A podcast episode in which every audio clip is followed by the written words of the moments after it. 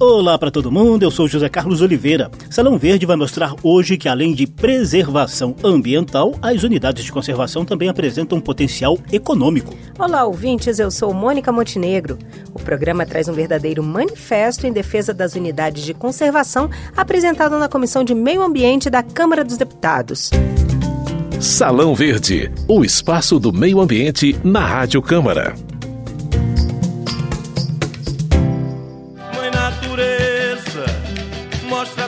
Beleza.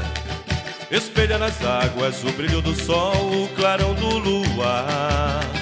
De forma bem didática, a gente informa que o Brasil tem hoje 2.309 unidades de conservação federais, estaduais e municipais. Desde o ano 2000, elas são reguladas pela chamada Lei do SNUC, que criou o Sistema Nacional de Unidades de Conservação e as dividiu em duas categorias básicas: as unidades de proteção integral e as unidades de uso sustentável. Os parques nacionais, estações ecológicas, reservas biológicas, monumentos naturais e refúgios da vida silvestre são as unidades de conservação de proteção integral.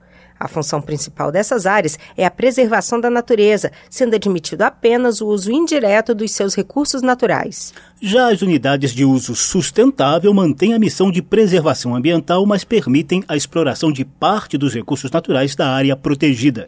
Existem sete tipos de unidades nessa categoria, entre elas as áreas de proteção ambiental, mais conhecidas como APAS, as florestas nacionais, também chamadas de flonas, e as reservas particulares do patrimônio nacional, RPPN. A Comissão de Meio Ambiente da Câmara dos Deputados reuniu vários especialistas para debater o atual diagnóstico das unidades de conservação e projetar o futuro da proteção ambiental também do ponto de vista econômico. Coube a Érica Guimarães, gerente de áreas protegidas da Fundação SOS Mata Atlântica, mostrar como as unidades de conservação vêm sendo estratégicas para o Brasil nos últimos anos. Essas áreas são de fato um ativo para o nosso país. Unidades de conservação são reconhecidamente uma das ferramentas mais importantes para conservar a biodiversidade, os serviços ambientais, as espécies, as paisagens, todo o patrimônio histórico cultural protegido por essas áreas, os saberes tradicionais e também para trazer soluções para o desenvolvimento de um país mega diverso como o Brasil, que tem esse ativo, essa potência que é a natureza como solução para o seu desenvolvimento socioeconômico. Érica Guimarães também apresentou o um manifesto elaborado pela coalizão Pró Unidades de Conservação lembrando que em 2016 essas áreas protegidas estocaram um volume de carbono equivalente a 4,6 vezes o total das emissões brasileiras de gases do efeito estufa, contribuindo assim para reduzir o impacto das mudanças climáticas. Monetariamente falando, essa economia verde é estimada em 19 bilhões de dólares, considerando o mercado de carbono. Também em 2016, 17 milhões de pessoas visitaram as unidades de conservação, principalmente os parques nacionais, com impacto positivo de 6 bilhões bilhões de reais em renda e 133 mil empregos. Mãe natureza, mostra a tua grandeza nas cores que formam o arco-íris, nas cores da vida. Professor do Instituto de Economia da Universidade Federal do Rio de Janeiro, Carlos Eduardo Yang, destacou algumas das possíveis contribuições das unidades de conservação da natureza para a retomada do crescimento econômico, sobretudo nos aspectos local e regional. Só por meio do ICMS ecológico, cidades de três estados brasileiros receberam cerca de 744 milhões de reais anuais a partir da criação de unidades de conservação municipais. Muitas regiões onde os municípios têm pouca arrecadação, o ICMS ecológico tem uma representação muito grande e mais, a criação da legislação de ICMS ecológico induziu as prefeituras a fazerem unidades de conservação municipais. Eu acho importante a gente estar tá de olho nessa riqueza e pensar a unidade de conservação como um espaço econômico, além, obviamente, ser um espaço de conservação da biodiversidade e demais serviços ecossistêmicos. Além do ICMS ecológico, o economista e ambientalista da UFRJ, Carlos Eduardo Yankee, também detalhou estudos que apontam outros ganhos econômicos dentro das unidades de conservação de uso sustentável. Só com a exploração da castanha do Pará, borracha natural, pescado e madeira controlada, seria possível gerar 170 milhões de reais por ano.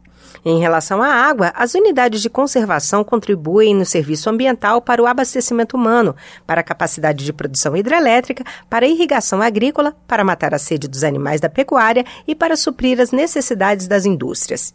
Se a gente levar em conta o papel dessas áreas protegidas para a redução dos processos de erosão, a economia estimada chega a 8 bilhões de reais, segundo os estudos apresentados na Câmara.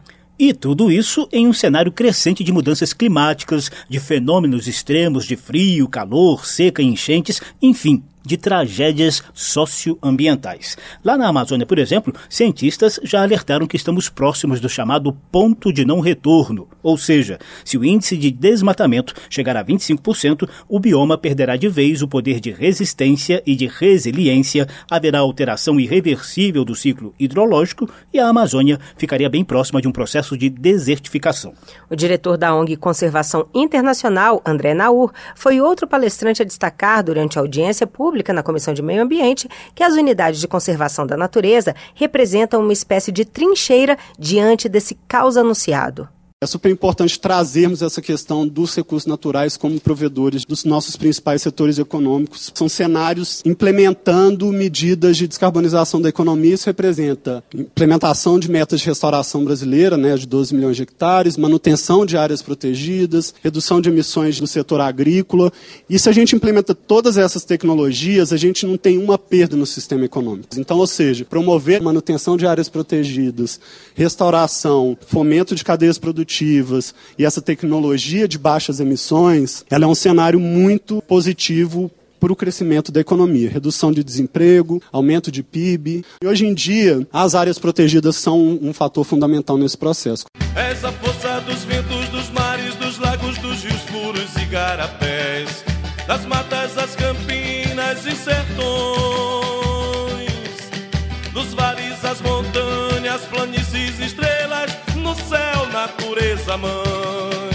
Como a gente informou logo no início do Salão Verde de hoje, existem 2.309 unidades de conservação da natureza, equivalentes a 2 milhões e meio de quilômetros quadrados. A maior parte é federal e abrange 1.004 áreas protegidas pela União. O professor de Ciências Ambientais da Universidade Federal Rural do Rio de Janeiro, Rodrigo de Medeiros, pesquisou os dados oficiais do Ministério do Meio Ambiente e rebateu os argumentos de quem acha que há excesso de áreas ambientalmente protegidas no Brasil de fato, é uma forma distorcida de ver esses números. Hoje, o, o, total em extensão que a gente tem de áreas de unidades de conservação, pelos dados oficiais, representa menos de 30% do território brasileiro. E se vocês forem olhar com mais atenção, pelo menos dois terços dessas unidades de conservação são as unidades chamadas de uso sustentável. E se a gente olha com a lupa mais pertinho ainda, vocês vão ver que entre as de uso sustentável, a maior parte são das áreas de proteção ambiental, as APAs, e que, inclusive, são áreas que até atividades agrícolas sustentáveis, dentro de um plano de manejo, podem ser realizadas. Então, de fato, imaginar que os problemas econômicos que se enfrentam hoje no Brasil, ou o problema de falta de competitividade brasileira, está relacionado com a existência de unidades de conservação, é uma mentira. E esses são os números oficiais. Esses mesmos números oficiais mostram que a maioria maioria das unidades de conservação do Brasil está na Amazônia. Outros dois biomas, Cerrado e Caatinga, ainda muito ameaçados pela ocupação desordenada do solo e pelo avanço do agronegócio, carecem de maior proteção, segundo o professor da Universidade Federal Rural do Rio de Janeiro, Rodrigo de Medeiros. A maior parte dessas unidades estão concentradas no bioma amazônico, por todas as justificativas históricas que a gente tem de proteger a última grande floresta tropical. Em muitas dessas áreas que estão muito distantes de qualquer tipo de aproveitamento produtivo que se queira dar, inclusive para a agricultura, o mesmo a gente não consegue observar para outros biomas extremamente relevantes e muito mais ameaçados, como é o caso do Cerrado da Caatinga, em que a gente ali sim ainda precisa fazer um esforço nos próximos anos para poder imprimir a proteção necessária para garantir o mínimo dos fluxos e de todos os processos ecológicos que ocorrem nesses ecossistemas. Olha, gente, a criação das unidades de conservação foi intensificada a partir da década de 1990. O pico se deu nos anos 2000 após a lei que estabeleceu o SNUC, Sistema Nacional de Unidades de Conservação. Passada essa euforia inicial, houve forte retração, sobretudo a partir de 2007. E tem mais um detalhe, Mônica: a criação dessas áreas protegidas não foi devidamente acompanhada pelo orçamento da União para a gestão das unidades de conservação. Os palestrantes da Comissão de Meio Ambiente enfatizaram bastante esse ponto, Zeca. Segundo eles, o orçamento foi congelado ao longo dos anos 2000, com decréscimo acentuado nos últimos três anos. O resultado disso tem sido o um impacto negativo nas ações de combate a incêndio e desmatamentos, além da precarização da gestão ambiental do IBAMA e do ICMBio, que levaria à ameaça da integridade dos ecossistemas, à perda da biodiversidade e à limitação do potencial econômico das unidades de conservação. Diante da falta de recursos públicos, a alternativa tem vindo da iniciativa privada por meio da concessão de serviços dentro das unidades de conservação, principalmente nos parques nacionais. O grupo Cataratas, por exemplo, tem concessões de serviços nos dois parques mais visitados do país. No Parque Nacional da Tijuca, lá no Rio de Janeiro, o grupo é responsável pela revitalização do antigo Hotel das Paineiras e pelo transporte de van dos turistas até o Morro do Corcovado, onde está o monumento do Cristo Redentor. O grupo Cataratas é um dos concessionários que atua no Parque Nacional do Iguaçu, no Paraná. Além de revitalizar o marco das três fronteiras, Brasil, Argentina e Paraguai, o grupo tem intensificado as ações para permitir que o Parque do Iguaçu alcance a meta de 2 milhões de visitantes em 2019. No ano passado, foram 1 milhão e 800 mil visitantes de 147 países diferentes. O diretor do Grupo Cataratas, Fernando Souza, conta o que mudou após a concessão dos serviços de visitação nessa unidade de conservação. As pessoas iam para Foz do Iguaçu para fazer compras no Paraguai e davam uma passada no Parque Nacional do Iguaçu. Mesmo assim, na época já tinham 500 mil visitantes que visitavam o Parque Nacional, só que de uma maneira bastante desregrada. Né? A gente tinha, por exemplo, é, atropelamento de fauna acontecendo lá, uma série de problemas com resíduos também na beira das cataratas. E o que aconteceu a partir da concessão foi uma reorganização da visitação, com uma implementação é, de infraestrutura. A gente investiu na época cerca de 80 milhões de reais. A gente faz uma série de reinvestimentos contínuos no Parque Nacional para para fazer um ordenamento da visitação, apoiar a conservação através desse ordenamento e fazer um trabalho em parceria com o ICMBio da gestão dessa visitação. Na audiência na Câmara, os palestrantes defenderam a ampliação das concessões de serviços nos parques nacionais dentro de uma lógica em que todos sairiam ganhando. O poder público, com novas receitas de outorgas e impostos. A sociedade, com melhor atendimento, infraestrutura, acessibilidade, além de mais oportunidades para o entorno e o desenvolvimento regional. E a concessionária, por meio do retorno para os acionistas. Em 2018, a arrecadação com outorgas de concessão de uso público em quatro unidades de conservação federais gerou 70 milhões de reais. Os estudos mostram que o potencial de arrecadação com 15 novas outorgas pode chegar a 312 milhões em mais ou menos 20 anos, além de 229 milhões em tributos. E é sempre bom lembrar que a concessão é para serviços como passeios, lanchonete e lojinhas.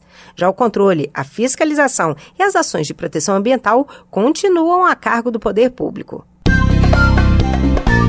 Nessa reta final do Salão Verde, vamos conferir como alguns deputados reagiram diante desse manancial de informações trazidas por especialistas. O presidente da Comissão de Meio Ambiente, deputado Rodrigo Agostinho, do PSB de São Paulo, trouxe boas notícias em relação à tramitação do projeto de lei que trata do pagamento por serviços ambientais, apontado como instrumento importante na valorização das unidades de conservação. Nós estamos com grande chance de aprovar ainda esse ano. Né? Então é um projeto que aqui na Câmara está caminhando bem, inclusive com acordo com a bancada Ao mesmo tempo, a gente também tem inúmeros projetos para mudar, enfim, categorias de unidade de conservação, para reduzir é, o tamanho de áreas protegidas. Enfim, a gente tem também um outro universo paralelo que joga contra a conservação. Então é um debate que nós estamos fazendo aqui e com certeza os dados que você traz são muito enriquecedores. O deputado Célio Studart, do Partido Verde do Ceará, ressaltou que essa discussão está diretamente ligada a acordos internacionais assinados pelo Brasil. É importante estarmos realmente observando alguns passos, algumas questões que afetam até tratados, afetam acordos que o Brasil tem com outros países, ou seja, compromissos de preservação, compromisso de poder manter um meio ambiente sustentável acima de tudo e também, obviamente, de não atingir essas unidades de conservação. Do Oriente ao Ocidente, tu és o poder da criação, natureza mãe,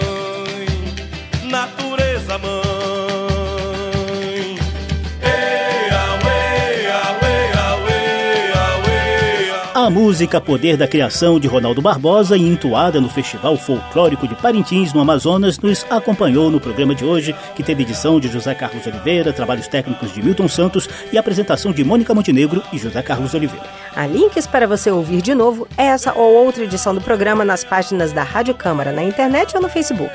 Basta procurar por Salão Verde. Obrigada a todos e até a próxima. Salão Verde, o espaço do meio ambiente na Rádio Câmara.